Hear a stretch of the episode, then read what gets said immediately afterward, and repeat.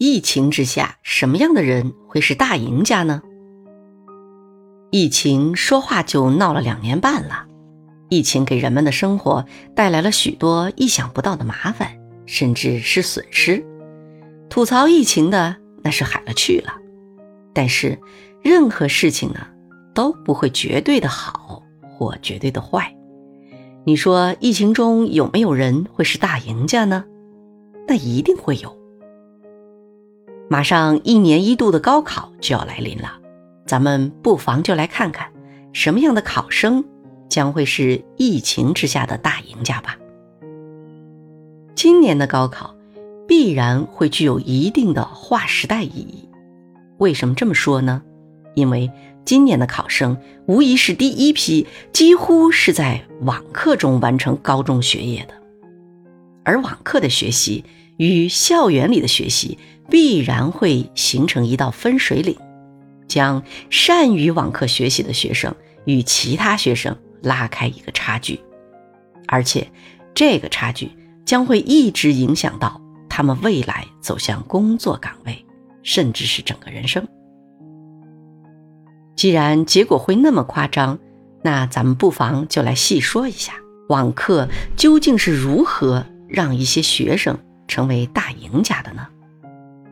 首先，我们都知道，高中的学习会有多么枯燥，而网络又是多么具有诱惑力。在这样强烈的反差下，不要说是学生了，成人又有多少能抵得住诱惑、耐得住寂寞呢？所以，想要能够不折不扣地在网络上进行学习，得需要多强的自律性呢？不言而喻，可想而知，是吧？所以，首先，自律的孩子在网课学习中的优势就凸显出来了。平时呢，在学校的学习中，无疑那些脑子反应比较快的、接受能力比较强的学生，通常是学习成绩的佼佼者。这些学生呢，也可能是很自律的，那也有些是不那么自律的。但是在学校的学习环境中，有课堂纪律以及周围同学带来的无形约束，会让自律性不那么强的聪明学生至少也涣散不到哪儿去。比方说吧，有些聪明学生，课堂上很快就听懂了老师的讲授，他们或许会在课堂上开开小差儿，或许会看看其他的什么感兴趣的书啊，跟周围的同学聊上两句天儿啊什么的，但。在学校里玩游戏、刷手机什么的，肯定是不能够啊。他看小说或许能引来其他同学的侧目，但是你要总是找别人聊天一方面老师不能让，另外呢，同学也不太肯吧。所以学校里多多少少还是有一定的约束力的。可在家上网课，那就可以放飞自我了。他上网玩游戏。爸妈来了，他可以立马切换到学习界面啊，而且他想玩到多嗨就能玩到多嗨，爸妈还以为他多用功学习呢。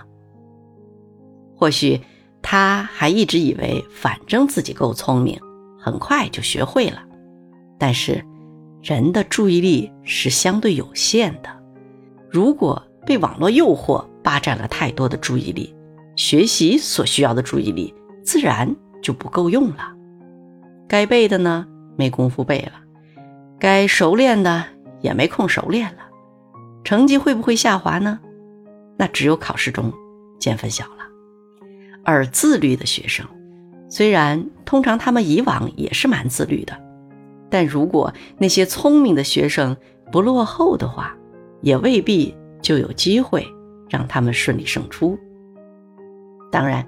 那些既聪明又自律的学生，任何情况下，人家都是大赢家。还有一类学生，也会成为网课学习中的大赢家。这类学生呢，就是那些有主动求证习惯的学生。平时他们在学校里就习惯问问题呀，只要他们不明白，或是还有什么含糊的地方，他们都喜欢拿出来问老师或者问同学。而在学校里的学习呢，哎，当老师在课堂上答疑的时候，其他不爱提问题的同学也就会同时跟着受益。可是，到了网课学习中，这种一人提问大家受益的局面就很可能不复存在了。一方面呢，是即便老师在直播中解答问题，也有可能有些同学的心思并不在直播课上；二一方面呢，有可能老师的解答是在班级群里，那些不是自己提问的同学会不会努力的去爬楼看呢？不好说。三一方面呢，有主动求证习惯的人，或可能跟老师一对一的去求解。那自然，其他同学就没法共同受益了。当然，有主动求证习惯的学生，还可以自己去网上搜寻解答，那其他同学就更加无法分享到他们的答案了。所以呢，习惯提问题的同学，在网课的学习中，依然还会习惯主动去求证，而没有主动求证习惯的同学呢，就少了很多。顺便受益的机会，而且没有主动求证习惯的同学也很少或很难在网课学习中忽然就变成了主动求证了。这样相较之下，谁大概率会胜出呢？就不难得知了。教育学家罗杰斯曾说过：“没有人能教会别人任何东西，除非那个人自己想学。”这句话在网课时代会更加妥妥的被验证。那反观我们的学习呢？在学校里，更多的是老师不厌其烦的教授，苦口婆心的辅导，脑子反应快的、接受能力强的学生呢，无疑具有极大的优势。但是，在网课时代可就大不一样了，只有那些真正愿意学习的人。才能抵得住网络的巨大诱惑。只有那些真正愿意学的人，才能主动求索，将一知半解的知识弄得通通透透。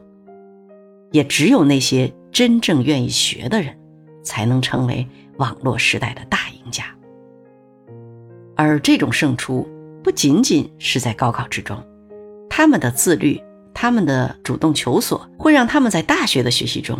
依然成为佼佼者，因为大家都知道，大学的学习更是靠自律的。同时，他们在高考中的胜出呢，又会让他们成为新的典范。往后会有更多的学弟学妹们会争相效仿他们，进而会让主动学习成为一种风尚。而在不久的未来，当他们大学毕业走向社会时，工作单位也会更愿意拥抱这样不需扬鞭自奋蹄的人才。这样的人，他们的人生还会差吗？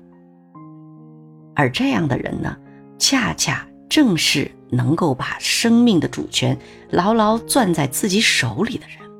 他们知道自己想要什么，他们知道主动去求索、去创造、去获得自己想要的。